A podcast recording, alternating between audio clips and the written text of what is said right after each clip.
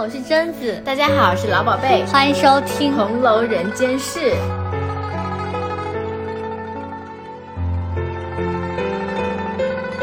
今天我们要聊宗教和寺庙，神神佛佛的，我现在很虔诚。但是开场先要声明一下立场，这一期我们聊寺庙、聊宗教，也借由此聊一下红楼里的各种宗教场所，比如说铁槛寺、清虚观、馒头庵、玄真观、栊翠庵等等。但是我和老宝贝均无宗教信仰，我们只是带有敬畏的意思，所以聊的过程当中提到的一些相关介绍、个人的想法，或者是对情节的调侃，没有不尊重的意思。你想说，你刚才说的这个敬畏，真的非常的契合我的 现在的心境，又是又尊敬又害怕。前段时间寺庙不是还挺热的吗？就是你说温度很热啊，好冷哦。就是年轻人好像越来越喜欢去寺庙，就是寺庙在各大媒体上的报道程度就直线攀升。对，有无数的年轻人到寺庙里，可能是游览，也可能是去做义工，去享受那种晨钟暮鼓、松涛清静。但是我自己喜欢寺庙的原因又跟那些不太一样，我是我原因是非常个人化。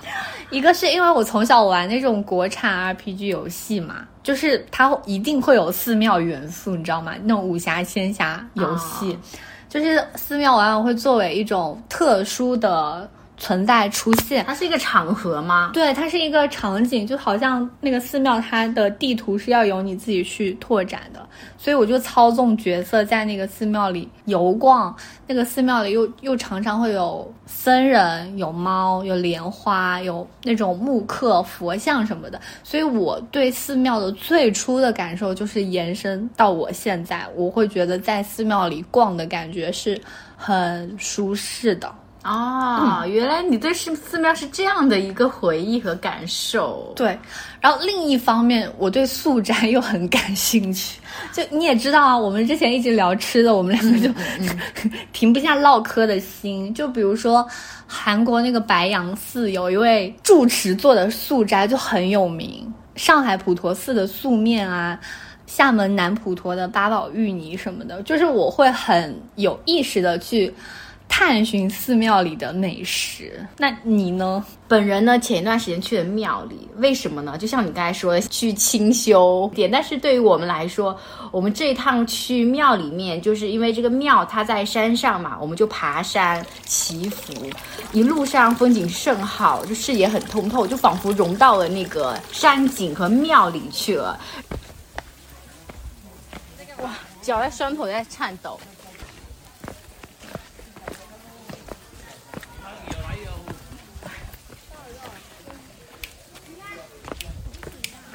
然后呢，我们去的那个山那块地方，我给你介绍一下，它是个林地，就风水很好。就通过风水说它这是个林地，所以就在这个山崖边上建了这个庙，用来祈福。这个庙呢，并不是一个什么历史悠久的庙，是两千年后建的一个新庙，就公元两千年哈，不是建了两千年。跟刚才一样，我也首先声明，我也不是特别有一个虔诚的宗教信仰的人，但是非常非常的敬畏，就是尊重和畏惧，还相信神明的力量。我先讲一下那天发生的事情。嗯，就那天我们去祈福嘛，然后去拜那些满殿的神佛，然后有一些求签的啊什么的。我就听到这个求签的声音，我想说好，我要去诚虔诚的求签。但是我非常心急，我就求签的时候怎么甩我也甩不出来，一用力一下，那个签子全都洒在了那个地板上，我就吓得我，我真的吓死了。我赶紧跟那个神佛就地道歉，我说对不起，对不起。然后我离开那个景点之后，我心神难安，你知道吗？我就好像。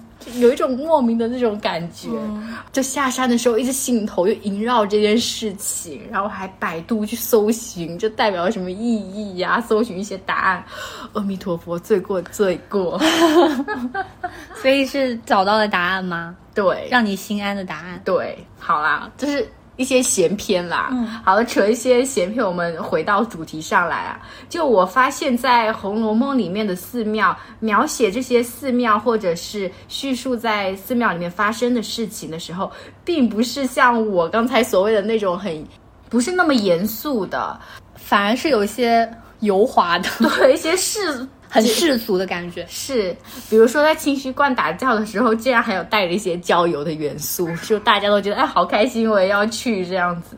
我觉得这算是一种阅读的安慰吧。但是在前面我们讲的，就在阅读过程中，因为我们其实不是有特别虔诚的一些宗教信仰，然后对于寺庙啊宗教的一知半解，导致在阅读的时候也不是那么的通透，所以就趁这次出游的机会，来好好研究一下《红楼梦》里的寺庙和那些发生在寺庙里面的故事。嗯。然后我们这次主要是聊红楼里的寺庙，也借由此机会去解一解我们之前在阅读过程当中产生的疑惑。但是因为我们毕竟没有专业研究，对佛道宗教聊的不是特别深入啊，有相关知识的同学欢迎指正。嗯，在故事的最开始，我觉得我们可以先聊一下最基本的东西，就是。其实可以看出来嘛，《红楼梦》里出现的宗教场所，比如说寺庙、观、庵啊什么的，一般都是和佛教和道教相关。寺庙庵是和佛教相关，观和道教相关。这其实也挺符合我们对中国宗教非常潦草的一个想象，就是佛和道教是比较昌盛的，但是其实其中大有可以挖掘的地方。现在考你，你说我国的五大宗教是？五大宗教。哎，我又答错了，写的很没有文化哎。呃，五大宗教的话，肯定是佛教，然后道教，刚才说了。那好，还有剩三个。哦，对了，还有个伊斯兰教，其实也是，对不对？哦，然后还有外来传入的，嗯，天主教、新教这些，对不对？啊。算是答对了，但确实是我国的宗教信仰就是以佛教和道教为最多嘛。嗯，你刚刚有讲到外来传入的，其实这五大宗教里面，唯一一个我们的本土宗教是道教，就是道教。所以道教是五大宗教里唯一发源于中国、由中国人创立的宗教，所以。会被称为本土宗教或者是本土道教，但是值得一提的是，道教和道家其实非常容易混淆。那说到道家，你会想到什么？就想到老子，对，就很容易想到老庄嘛，嗯，就是那种逍遥游啊，庄生晓梦迷蝴蝶的那种感觉。可以好像往往前可以推到诸子百家时期，但我们可以仔细辨清一下。道教是一种宗教实体，嗯，就还有道观性一些宗教活动这样子，有一些教团组织一些制度，所以往这个定义上看呢，其实我们的本土道教不能够推到道家形成的那个时期，嗯，就是春秋时期，我们要往后推，它的形成和确立应该是在东汉至魏晋南北朝时期。这个时期应该非常有名吧？因为我立刻就会想到竹林七贤 在那边放肆饮酒狂歌。这个时候，竹林七贤追求的其实也是那种老庄之学、道家之风嘛。但是从宗教意义上来说，最知名的应该是太平道，就是张角的“苍天已死，黄天当立”。所以在甲子天下大吉，以太平道集结了黄巾军起义。由此，后面的三国故事就轰轰烈烈的展开了。这种就算是最原始的教团了，后面道教才开始慢慢发展成比较成熟的。因为宗教，其实我们之前初中、高中应该有在政治书上学过宗教。的定义，它是必须要有一套东西的，嗯，不是说你有这个思想，我就算你成为一个宗教了嘛。那原始教团相继成立之后，后面经过百年的改造发展，道教的什么教义呀、仪范啊，就渐趋完备，所以这个时候就滋生了非常多的新兴的道派。那后来的时期，因为我刚才讲了太平道原始教团开始出现嘛，嗯，那后面数百年就慢慢的发展。发展到哎，我们现代人最熟悉的应该是南宋金元之后，道教出现了很多新教派，就比如说全真道，是不是很有名？对，就他在金庸的小说里面有出现过，即使不大清楚，也略有耳闻。对，当然这个时候早期的天师道也没有衰败。我不知道你有没有看过《一人之下》，里面就是讲了天师道，然后大家要罗天大教，那个教就是清虚观达教的那个教啊。然后再往后，元代以后，道教的各宗派就逐渐合流，最终形成了全真和正一两大派并立的格局，延续至今。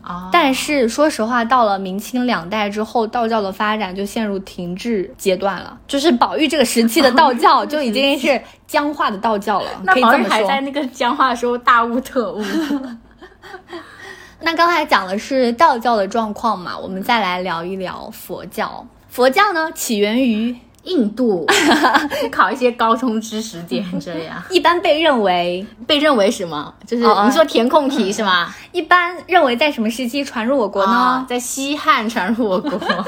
你说的填空题两个又答对，这样。其实前面讲的道教一样，它也是在魏晋南北朝时期，因为政局动荡，民不聊生，大家就像现在的年轻人一样，就是你不知道要去向何方，或者是对未来的人生有点焦虑吧，就容易信奉这样的。东西，反正像我一样，然后去到寺庙里面去祈福这样子。哦，对，反正当时佛教就在中国算是有了不错的群众基础。但是隋唐之后呢，佛教也慢慢蜕变，就受到了本土文化的影响。唐朝时期就出现了我国最知名的佛教大师啊！你说唐朝时期，那肯定就是唐僧，对，玄奘大师。他是在唐太宗时期从印度回中国了嘛？然后这个时期佛教很昌盛，就像道教有很多教派一样，佛教也形成了非常多的教派。最知名的就是净土宗，就是经常说阿弥陀佛的那个宗派。原来是从这里来的。禅宗、律宗等等。然后呢，禅宗对佛教起的意义其实是非常非常大的，因为这个时间。大家都在钻研佛理嘛，就像玄奘从印度回来之后，唐太宗也是拨了数千人参与那个佛经的翻译工作。其实这个时候的佛教就有一点点那种学术研讨的感觉，有一种做学问的感觉。但是禅宗呢是比较简朴的，这个时候就不得不提到我国第二位知名佛教大师。你说，那这个佛教大师是是在《红楼梦》里面有出现的吗？对，是跟我玩一个这种游戏是吧？那这个大大师一定是慧能大师，对，菩提本无树，明镜亦非台。这位大师，他就是完全不是走钻研佛理那种道路的啊，他就不是走的那种学院派，是吧？对，因为慧能大师他不认识字，目不识丁，所以他就是不立文字，直指人心，非常的简朴，讲究顿悟，所以就是他可能顿悟传达的时候都是比较偏口语化的感觉嘛。完全就是另外一种平民哲学，所以南怀瑾先生有说，从此之后竟是禅宗之天下了。那这个也足够说明他有传播的可能性，因为他通俗易懂，是的，然后又是所谓的精神寄托，难怪能够席卷全国。对，当然佛教后面还是有各式各样的发展，比如说密宗，或者是和呃老庄儒学相融合，或者是后来又出现了。理学禅宗又难以和理学抗衡，等等，反正这个具体我们就不聊了。总之，在清代入关之后，因为清人在东北，他其实一直和西藏那边是有联系的。嗯，对，所以藏传佛教，对，所以他反而比较推崇密宗。这个时候禅宗就一蹶不振，基本上是。他这个其实有个发展兴盛的过程，这样。对，然后。又想总结一句，就是到了宝玉这个时候，佛道，尤其是佛家的禅宗，基本上已经是处于过了巅峰期的状态，就像刚才说的，比较停滞、比较僵化的状态。对。然后我们这就简单聊了一下佛教和道教在中华文化发展上的地位和区别。嗯，我们就不讲那么多学术性的东西啦，来进入我们的生活里聊一聊它。就是我们经常会在生活的一些电视剧里面接触到一些佛啊道一些宗教的词语，就比如说佛祖、寺庙。或者是道观，还有炼丹、长生不老术等等，其实这些都涉及到我们刚才讲的佛呀、道呀。所以从生活中的感受来看，就是我们很多人的精神生活，或者是在生活中经常碰到的寺庙、电视剧里这些精神宗教元素，都是来自于佛家、道家相互激荡、相互影响的一个结果。而且，因为其实儒家对我国的影响是非常非常深的嘛，嗯就是从春秋战国到后面罢黜百家、独尊儒术，再到后面程朱理学，儒家对中华文化的影响也一直和我们深深绑定，所以很长一段时间都是儒、道、佛这三家。互相影响、互相融合、互相对我们产生不同的作用力。对，那我们从刚才这个历史的观点里面走出来，就 就想起《红楼梦》里宝玉悟了，然后被嘲的故事。这个故事的前情提要是因为项羽说戏子长得像黛玉，然后宝玉就给项羽使眼色，后来项羽也不待见宝玉。黛玉也和宝玉吵架，然后他自己就细想，自己琢磨说啊，我原本是为他二人，我怕他二人生了嫌隙，在从中调和，并不想到，哎，我调和并没有成功，反而反而落了两处的扁棒。宝玉呢，正合着前日所看的《南华经》，想着自己来去无牵挂，就提笔写了一记，就他特别有感慨。他写完之后呢，又担心别人看不懂，就再写一个曲子去解释人。看不懂嘞。对，解释他领悟了他的东西，他悟了。好，我们来听听他到底悟了什么。对，啊，我觉得他写的好绕哦。他说：“你正我正，心正意正，事无有正，思可云正，无可云正，是立足境。”所以意思是，我觉得用大白话来翻译，他更显得宝玉的可爱。就是宝玉说：“你如果要证明，我也要证明，我要从你这里去证明一些东西，你也要从我这里来证明一些东西，我们又要去诚心诚意的从对方那边去证明一些东西，真的很平添烦恼。但是如果真的无情无义，没有这些感情了，不需要再去证明的时候，那我这个时候才是感情上的大彻大悟了，没有什么可以去从你这边来验证了，这才是真正立足的境界。就是哦很绕，就有点像那个看山是山，看山不是山，看山又是山的感觉。对我不再想从你这里证明我的感情了，我才是悟了。对我真正的悟了。我我之前想要真诚的从你这边证明你一些东西，那我从你这边没有什么可再证明的时候，才是真正的立足之境。接着呢，他就写到这个之后，不就是被众姐妹看到了吗？宝钗和黛玉呢就去治他。黛玉还嘲讽了他，调笑他说：“至贵者宝，至坚者玉，而有何贵，而有何坚？” 黛玉又说：“说你看那寂寞说无可云正，势力足尽，固然好了，只是据我看还未尽善。我再续两句在后，无立足境方是干净。你说你没有什么可验证了，才是真正的立足之境。那我再加一句，没有真正的立足之境，才是真正的干净。啊，这个和慧能的故事不是一模一样？而且这里我觉得黛玉也很懂宝玉，因为宝玉自己不是看了《南华经》后，觉得自己来去无牵挂嘛。那黛玉这边又补了一句说方是干净，那才是真正的没有牵挂这样子。接着宝钗呢又引用六祖慧能的典故，在他们就两方夹击之下，又是典故又是续记的，然后就宝玉自觉水平低下，然后就说：“哎呀，谁又参禅，不过是一时玩话罢了。”然后宝玉老师真的很可爱诶，他还在很尴尬的时候，他还能就瞬间化解气氛。哎，你宝玉黑终于爱上了他哎。对呀、我觉得这里还有一个有意思的东西可以聊一下，就是宝钗又讲了一下六祖慧能的故事。就是宝钗引经据典了一下。对，宝钗这个故事呢，说来也简单，说的是南宗的六祖慧能当时是在他师傅座下当火头僧，就是就是烧火的炊僧炊事员。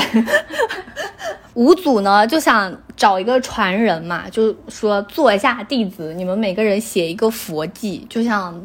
前面宝玉写了一个佛记一样，这个时候大弟子神秀就说：“身是菩提树，心如明镜台，时时勤拂拭，莫使有尘埃。”非常浅显易懂，我们就不翻译了。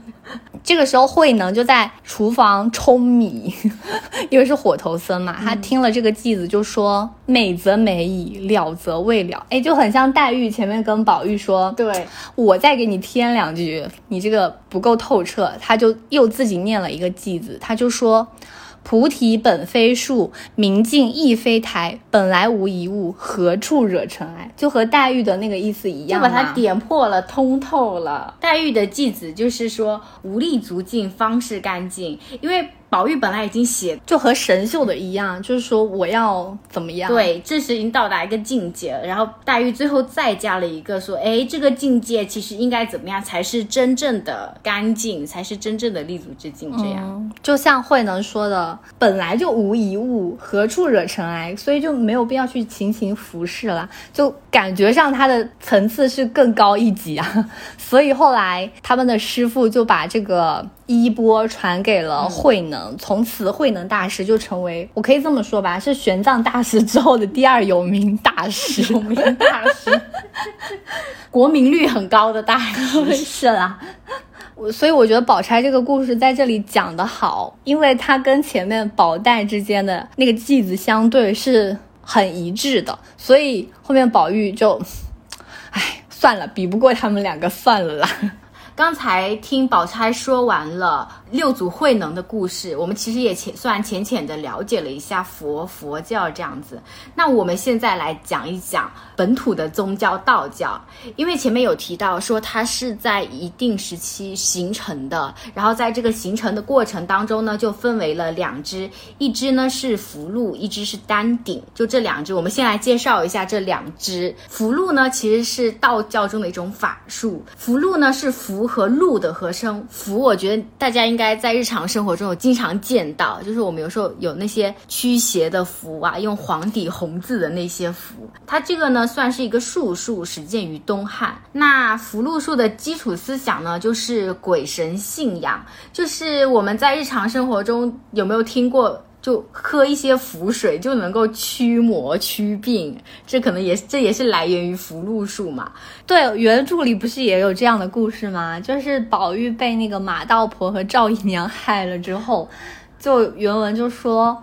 小史侯家邢夫人弟兄辈并各亲戚，反正就是说大家亲戚来看他，就是有送符水的，也有见僧道的，嗯，总不见效。这个符水应该就是你刚刚说的，属于道教的符箓一派，对，就是去驱魔驱病这样的一个功效。我我我会想到另外一个，哎，前面不是有聊到太平道吗？张角就《三国志》里有注引典略说太平道。为扶助，教人叩头思过，应以浮水饮之，就是教他们叩头啊，然后去反思自己，然后喝下那个浮水，应该也是同属于这种福禄道派。嗯，那还有另外一支呢，就是丹顶。丹顶这支呢，就是金丹道教，就是以。炼金丹求仙为主的各道派的通称，那这个就是孙悟空的师傅那种吗？太上老君，就是他，就是由最早的古代仙家发展而来，所以才会讲到各路神仙嘛。这个丹鼎派早期理论著作叫做《周易参同契》，然后我们回到书中，在《红楼梦》里面也有很多这些派别的人物啊，比如说那个道士总管 张道士。还有那个呃贪财的马道婆，刚才说过了嘛。但这边呢，那个马道婆和赵姨娘不是差点害了宝玉和凤姐嘛？最后还是魔法打败魔法，又来了一个赖头和尚和一个跛足道人，持诵持诵那个玉就好了。再接着刚刚的说，就是佛道如果是整个社会信仰主流的代表的话，那我其实很想。了解一下，在现实生活当中，平民百姓或者上至王公贵族的信仰情况是怎么样的？是不是真的只信佛道呢？对，我觉得可以举两头的例子嘛。嗯，平民百姓，我们用刘姥姥来举例子。那王公贵族呢？我们可以找到一些比较呃现实的证据，就是清宫里的例子来说。像刘姥姥这边，这个故事还挺可爱的，因为她二进贾府的时候就编了一个故事给宝玉听，说我们庄北炎帝埂子上有一个小祠堂里供的。不是神佛，是一个叫明玉小姐的像，派了人烧香拨火。如今日久年深，人也没了，庙也烂了。虽然是刘姥姥随口说给宝玉听的故事啊，但是也肯定是基于一些生活经验和事实嘛。因为刘姥姥是庄稼人。庄稼人就是看天吃饭，所以为保丰收，在地头供奉的其实是一些土地公神仙。嗯，我觉得这个场景我倒还有在生活中现在都有见到，哎，就小时候去农村就。走在田埂上，就会有地埂子上，对对，就有那些小的矮的神龛，就矗立在田间地头，有一些供奉香火，而且痕迹还很新，看到就时常会有人去供奉这样子。仿佛就是你要干活前就要去拜一拜然后，祈求丰收平安。我印象很深刻，就我小时候去春游，然后在那个田间地头中走过，那个时候夏天的中午，风吹稻浪，那个水水稻还是绿的，就会有。规律的被风吹动，然后在这个吹动的这个景象中，远远远远处有矗立一个这个神龛，就感觉在这个神仙的保佑下，就一定会来年丰收。我觉得这算是一种风俗吧，民情这样子。我也有相关的故事啊，就是小时候外婆家也是供奉土地公公、土地婆婆，嗯，然后那个用电饭煲蒸饭的时候，他们会在米饭上面再放一个小碗，就是热可能热。热别的菜，然后那个饭熟了之后，那个小碗碗沿不是会压出一个圆圆的印子嘛？嗯嗯，然后小孩子就会 要挖那个圆圆的印子来吃，但是在吃之前，那个饭是要先供给土地公公、土地婆婆，就是说受过他们祈福啊。对，就是有时候去祭神的那些食物，是要神吃完之后才可以端下来吃，这样子。像土地公公这种是算算比较。朴素的民间信仰，我爱土地公公，反正就是民间宗教是汪洋大海啦。对对对，它而且它是一个严肃的研究课题哦，有许多的学者专家都在从事这个课题的研究，所以我们在没有特别多理论知识的情况下，我们就不展开多说了，只是说一些自己的生活经验这样。那讲完了民间，讲一讲宫廷吧。对。宫里是怎么样呢？我现在得念一个钦定满洲祭神祭天典礼 的技术了。请问这个是？这是在乾隆年年间颁布的一个那种关于这个典礼祭祀的，就是来源啊，然后你要做什么事情啊，祭祀的注脚等等，所以应该能够看出来当时宫廷信奉的是什么，对不对？对他这边说的是啊，我满洲国。自悉敬天与佛与神，出于至诚，故创基圣经及宫建堂子以祀天；又于寝宫正殿宫建神位以祀佛、菩萨、神及诸四位。至我列圣定鼎中原，迁都京师，祭祀人尊昔日之志。简单来说，就是说我满洲国自来就会敬天。敬佛敬神，我又非常的诚心至诚。在圣经就沈阳创造基业的时候，就已经建立庙堂来祭天，然后又有建诸神位来祭佛、祭菩萨、祭神等等。你没有发现啊？就是这个天佛神这个东西来说，其实并不是一家，但是他们都有祭祀。那这个天佛神是代表满洲国不同的信仰吗？也不是不同的信仰，因为满族是来源于女真，他们其实信奉的是萨满教。那佛菩萨当然是佛教中的，那神就是像玉皇大帝为代表的这类神仙。所以就是天是萨满，佛就是佛教，神是道教，就都有同时供奉。对他们都有祭祀，还而且还有一个现象是，由于汉地佛教禁止进献动物，所以萨满向关帝敬奉两头猪之前。佛和观音的像 就会被移走，然后还会融合一些汉人民间的关帝信仰啊，所以就是说我虽然同时供奉你们，但是我也尊重你们各自的礼仪，这是敬畏，嗯，很不错哎，尊敬他们。那其实讲了民间的信仰、宫廷的信仰，我们大致可以了解说清朝当时整个的信仰状况是怎么样的。对，其实就有一点大杂烩的感觉哦，不能，就是就是对于。各路神佛都都是一些敬畏，这样子可以吗？我是双手合十。讲完了这些之后，我们就回到贵族的家里吧。那像大观园里面就有个安栊翠庵，在讲栊翠庵之前，我觉得可以聊一下妙玉，因为妙玉它也蛮有意思的。有一个点，就说这一回是林之孝家的来回说，外面有一个带发修行的这位姑娘，自小多病，因为听见长安都中有观音遗迹，并贝叶遗文。贝叶遗文就是古代写在贝叶上的佛经，所以你可以想见是佛教。但是妙玉的师傅集精演先天神术。啊，那又是说说明他是走道教那一卦，对，又是先天神术嘛，就是那种先天八卦啊之类的，就是我觉得很神奇。这其实也很贴你儒释道经常是合一，或者是互相影响的。虽然我们前面说儒释道三教好像有点合一的意思啊，但是其实他们不同的宗教场所是区分的还挺明显的。就像我们前面讲的栊翠庵、铁槛寺，还有清虚观，对，就是这个地点名其实都代表着不同的含义。对，我们先给它略略的区分一下。那我们就回到妙玉所在的栊翠庵，先来讲这个栊翠庵。栊翠庵一开始出现在《红楼梦》里呢，是出现在大观园试才题对额那一回，就是只是很粗粗的描写说山下得幽尼佛寺这样。元妃省亲的时候呢，也没有详解，只是说忙进去灌手焚香拜佛。并提一匾云“苦海慈航”，就是佛教用语。他直到四十一回里才正式出现栊翠庵。哦，就原来没有讲他的名字，对吗？但是在这个期间，已经出现了好多宗教场所，都已经发生了很多精彩的故事。所以说，有必要讲清，这个庵其实是特定给女性佛教徒修行的场所。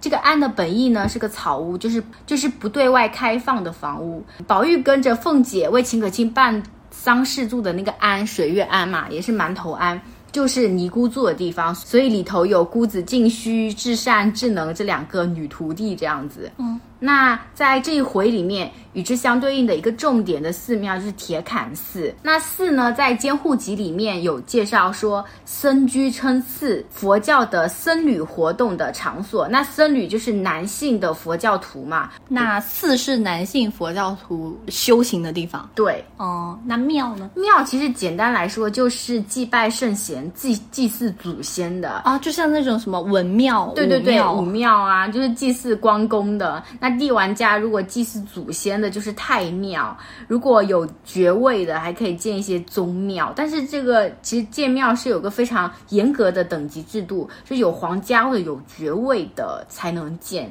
那铁槛寺其实就是有类似的功能这样子。所以虽然其实现代是把寺庙并称嘛，但其实他们两个很不一样。对，最后一个观呢，就是我们经常说的道观。那顾名思义就是道家的活动场所。观其实还有一个功能，就是用于观天象。那《红楼梦》里面的著名大观就是那个清虚观，还有一个顺带提的假剑炼丹的场所玄真观，也是一个道观。这样，嗯，那其实每个宗教活动的场所都就名字都不是乱取的。对，那我们可以现在厘清了这几个地点之间的区别嘛？我们就终于可以聊一聊红楼里的这几个寺庙。安管到底是在干什么的？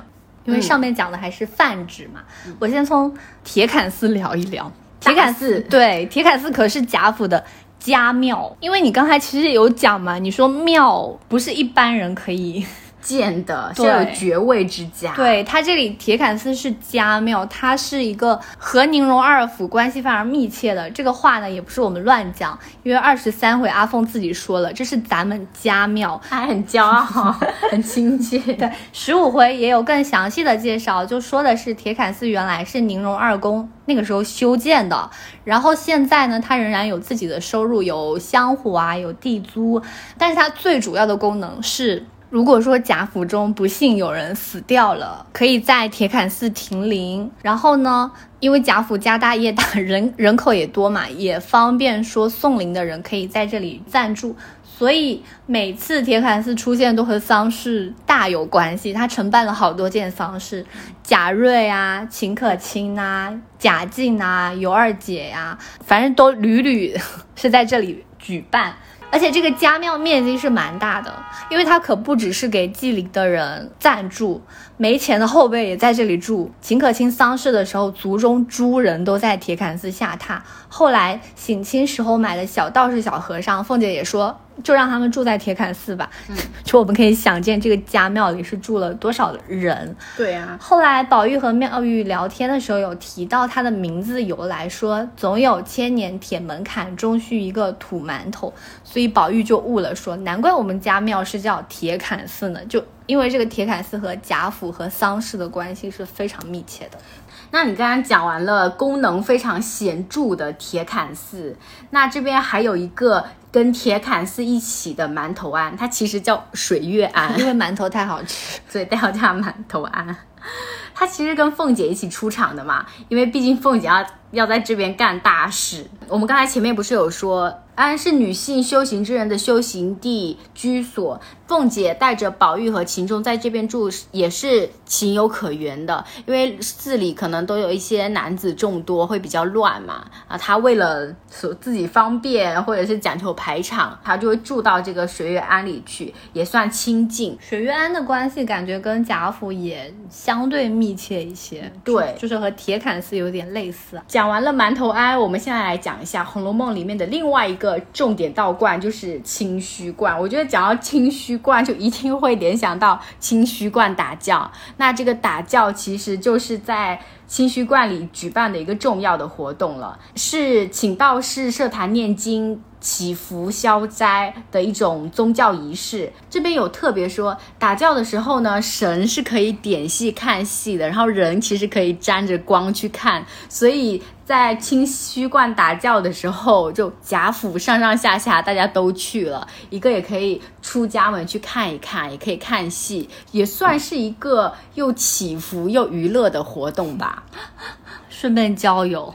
对，出府出园是去郊游，是去清虚观打教，但其实大观园里面。在在地就是有一个庵栊翠庵，其实栊翠庵在园内的功能，可能刚开始做的时候就是为了元妃省亲回来时候，就以表对神佛的敬意，去祭拜神佛这样，沐浴焚香什么的。对，但其实后来栊翠庵的功能就被弱化了嘛，好像园内也很少有人会去那边点香、祝祷、拜佛什么的。反而是妙玉个人的有点小居所，偶尔会承接一些 承接嘞交往活动、社交活动。就比如说贾母带刘姥姥逛大观园的时候，就会需要去到花木繁盛的龙翠庵里喝上一盏茶，是这样比较清雅的活动。或者是后来李纨让宝玉去龙翠庵那里取红梅。诸如此类啊，对他也会送给别人在栊翠栊翠庵里长得很好的红梅，这样子。上面是比较重点的寺庙庵观，对不对？对，只是有一个非重点的，就文中略略带过的，就是那个玄真观。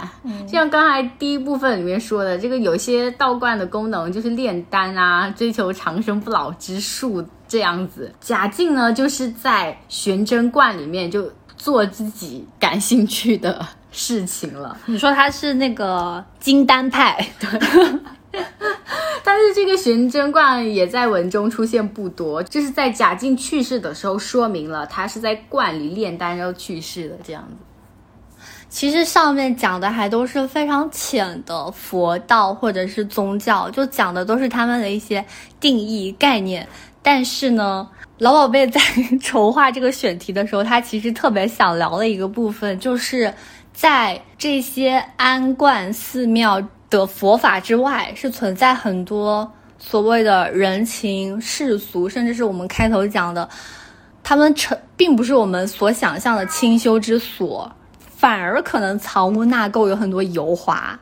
就是我们想聊一下这个部分。对，铁槛寺和水月庵。的功能虽然说是佛法清修之地，但是在这个地方发生的许多事情都是佛法之外清规戒律所不能允许的事情。老宝贝呢，把这一章取名叫做“安里安外”。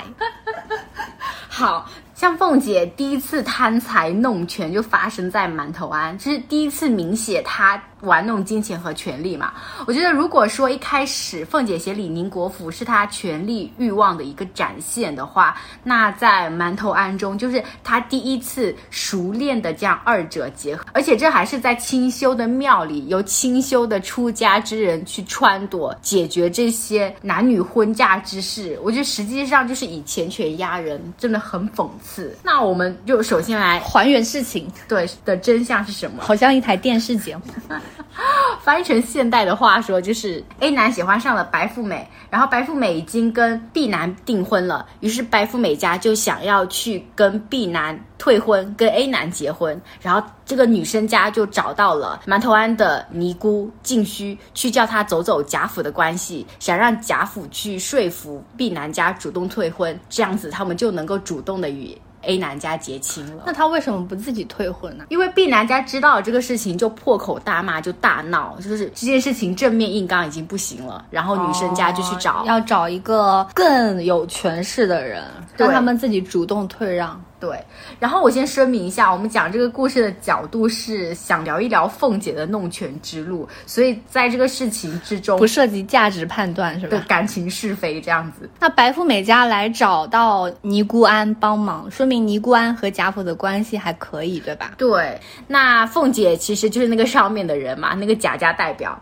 她听到这个事情呢，一刚开始是不想管的。她凤姐给出的理由是：太太不管这个事情了，我也不缺钱花。我觉得这个这。这个事情在于凤姐说的这两句话都非常的站得住脚。首先是我老板不想管这个事情了，那我也没有管这个事情的权限了。他第二个说的是我不缺钱花。其实也代表着说这个事情的好处就是有这个钱，他不够多，对，打动不了我。你知道，就《红楼梦》里的僧人尼姑，他们都是妙人，他们比世俗上的人更精通人情世故。我觉得仿佛他们真的才是在滚滚红尘之中摸爬滚打的人。嗯，听完这些话呢，妙人尼姑尽虚。并不是再去用凤姐的思路说服他，那你觉得这个时候凤姐在意的是什么？应该是喜欢别人捧着她吧，就夸她什么手腕高啊之类的。对啊，那说明大家都很了解凤姐嘛。静虚就激凤姐啊，就说，呃，如今你不管这个事，倒像是府里这点子手段也没有的一般。哦，你这不是激到凤姐的那个死穴？对啊，超级戳中她，好吗？所以凤姐急不得，一听到这个，马上就来了由头，就就就非得要处理这个事情。凤姐是这么处理的，就凤姐把这个事情呢告诉来旺，来旺就是她的狗腿子嘛，跟贾里，跟凤姐非常的有默契。凤姐一说，她心中就已经明白了，然后她就假借贾琏。脸的名义呢，写了一封书信去给这个毕南家，叫这个毕南家退婚。那这个毕南家因为贾府家大业大，又欠着贾府的人情嘛，所以就这点小事怎么可能不答应呢？然后就给了回书，旺儿就回来了，这事就办成了。所以这件事情就轻松的被解决了。所以这个事情呢，就借着贾琏的名头，他自己 赚了三千两。哇，我觉得那他手腕很灵活。而且来旺要跟他很有默契，那肯定来旺这种事情就做的多了啦，而且就不消多说，他也知道该怎么办嘛。这个故事有一个很狗血的结尾，这个女生家不是想要退婚嘛，但这并不是这个女生自己的意愿，所以她就自杀了。那个原本订婚的男孩呢，也跟她一起自杀了。天哪，对，好惨烈呀，就人财两空。那人家家发生了这个事情，这三千两就打水漂了，还走了个关系。这个事情到最后坐享其成的人就是凤姐一个人哦，然后其他三家其实每个人都没有得到自己想得到。对，凤姐造下很大的业耶，如果按佛家来说，就是造了很多罪孽。虽然凤姐自己说我是不信阴司地狱，但是用另外的角度来说，它也是一桩好买卖。这是老宝贝的观点，我没有啊，就是。我没有，我我我还心地善良，我只是说以利益的角度来看，它并不合法啊，也不也不具有什么道德感哈。凤姐利用贾府的威势去敛财，那这个这种买卖的成本其实是零的，嗯，就是它的成本就是在于说，这这是贾府的权利嘛。这个事情对于凤姐来说是无本万利，我不需要去付出我真正的一些金钱的成本，而且她第一次这样做之后，由于有这个戏剧的结尾，就并没有什么惨烈的后。果，甚至没有后果，而且他还是最大赢家，那当然是增加了他这个财路的可执行性了，所以他就愈发的大胆起来。所以晋虚这个清修之人，在这个环节当中，其实当的是一个前客、中间商。对，就感觉这里不仅是凤姐造了业，晋虚也是大造业、特造业。讲完凤姐的弄权之路。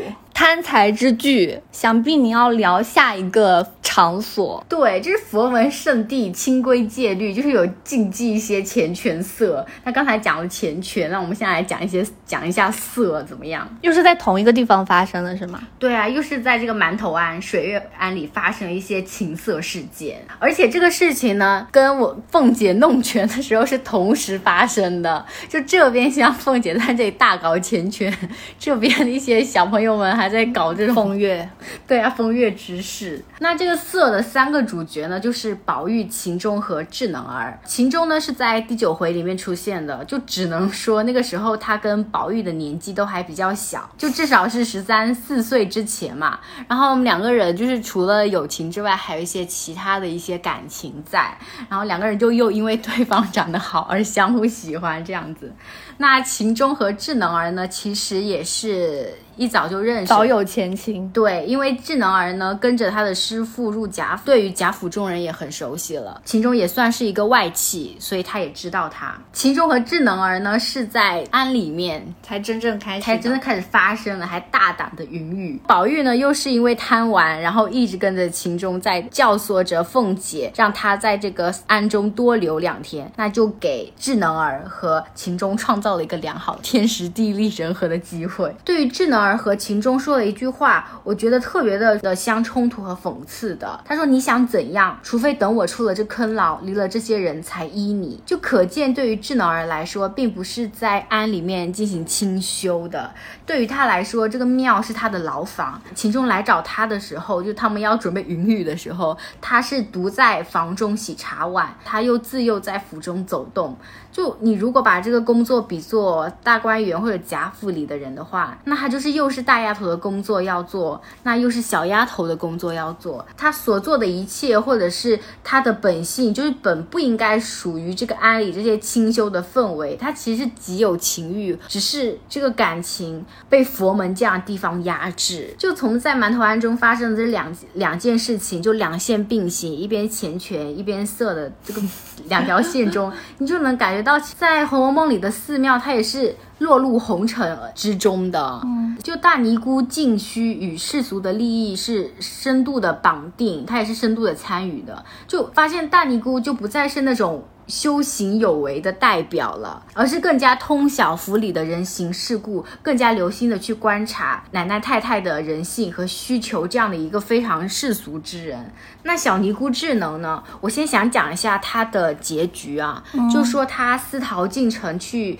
看秦钟之后呢，就被秦钟他爸发现了，然后就将他逐出了。至此之后，就再也没有关于智能的描写了。嗯，我觉得这边很无声胜有声，哎，像这种小尼姑或者去修行的，其实像妙玉这样的大家小姐是很少的。那更多的来说，都像智能一样，这种是一个很孤苦飘零的一个人。或者他们身世很苦嘛？我觉得妙玉可能代表一个很理想的修行状状态，就是他有一些物质基础了，他是一心在修行上面。而很多小尼姑就像智能这样子，她的命运是很飘零的，最后也没有什么特别的结局。他们可能由于贫穷被遗弃、流浪，所以去寺庙里面出家修行。那这个在寺庙里的生活，对于他们来说也是很不得已的，也是飘零的，所以就更谈不上什么清修了。其实就很像那个小戏子们，就是有一回宝玉去那个。梨香院，大家在唱戏嘛，就是看到灵官，就大概意思是说，你们这种大府地把我们像抓什么一样弄了来，在这里养着。就那些人也大部分都是你刚刚说的身世飘零、孤苦伶仃的人。对于他们来说，唱戏并不是一个所谓的什么精神境界、对精神享受或者是一个兴趣爱好，而是不得已一个谋生的。哦，就很像你前面说的智能儿说的。我等我出了这牢坑，嗯，就我在写这篇稿子的时候，我觉得我自己也深深的受到了一个刻板印象的影响，就是我认为出家之人好像就是神佛的世俗代表，他们是严格的遵循的清规戒律。可是我却不知道，所谓的这个清规戒律，也是在整个我们刚才说的佛教禅宗的发展中，慢慢的完善的。就有时候我们还会认为说，修行之人的精神境界或者思想思想境界是超越一般人的，就他更能看得开，或者是更加懂得道理。但是在这个之中，我觉得我忽略了一个最基础的东西，就是他们首先是人。就拥有着人类的感情和思想。那如果我这样看的话，我再去回头看，呃，智能儿再去看静虚，我就会觉得他们其实充满人性，也不会觉得很别扭和难受了。我觉得这里可以正好分享一下，为什么《红楼梦》里出家之人跟我们对清修的印象非常违背啊？我想象，我想的层面是社会层面，就其实，在古代，虽然我们一直觉得。僧人、道士、尼姑什么的，其实，在古代的社会地位并不是很高。就比如说三教九流嘛，三教就是我们前面有提到的儒释道，但是所谓的九流里面不是又分上九流、中九流、下九流嘛？反正就是九流里面就包括我们说的僧人、道士、尼姑，就可见他们的社会地位是非常一般的。你知道他们的地位跟他们同列为九流的有书生。相命丹青，所以我觉得很可以理解，说为什么《红楼梦》里双引号的清修之人和我们的印象不太一致，因为他们社会地位就那样。就像你刚才讲的，他们很多人都是由人口采买而来。嗯，我采了一大堆的小道士、小尼姑住在家庙里，我又采了一堆小戏子，就是。当时的人口买卖又那么普遍，而且大家都把这当做一个理所应当的事情。古代其实很多时候寺庙庵反而会因为它的所谓的禁止很多风月之事，沦为风月场所。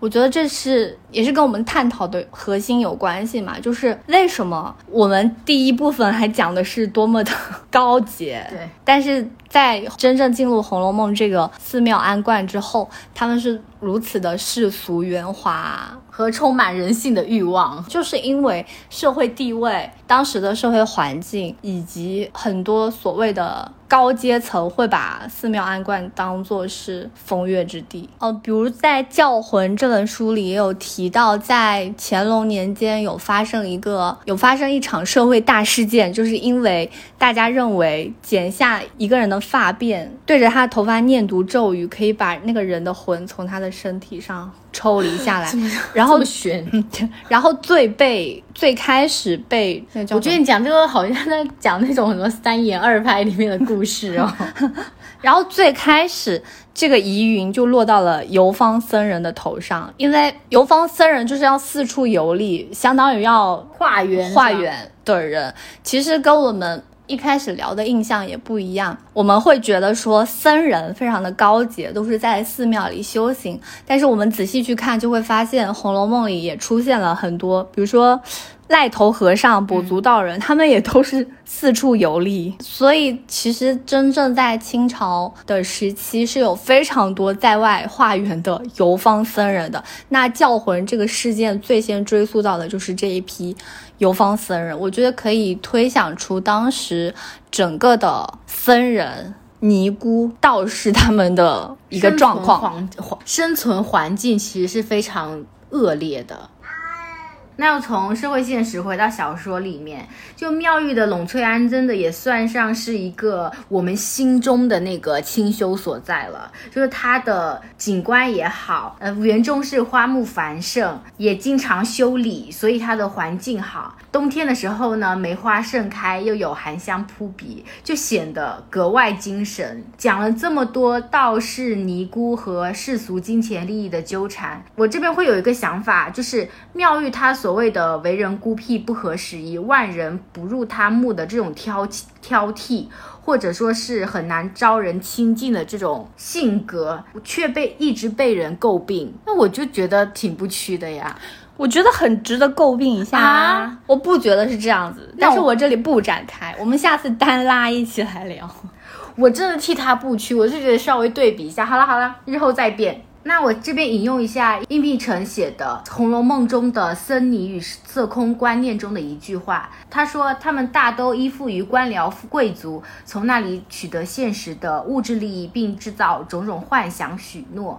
那他们所关心的是渲染红尘之中的现实，并把佛门清净之地变成争权夺利、风月花柳之地。”早就把佛门所宣扬的空无的佛教要义丢到九霄云外去了。嗯，但是我们其实刚刚也做了我们两个人的回答。嗯，就为什么《红楼梦》里会这样写？对，老宝贝觉得是人性，我觉得可能有社会层面的原因。嗯，最后结尾不要太沉重，好不好？我们回到现实生活中来聊一聊。就我上次的寺庙祈福之旅，其实还是很开心的，因为跟朋友们一起祈福，其实是一件充满希望的事情，就能够寄托自己的心愿。这样，本来想说个希望的，但是应该不能希望说大家都有信仰，但是希望大家都可以有。有自己的心灵依托之地，可能可以多多走到户外去，不要一直执迷于向内探索了。我最近的感悟，你说内耗太严重是吗？嗯，因为我发现前段时间我不是阳了嘛，然后阳之后就一直待在家里，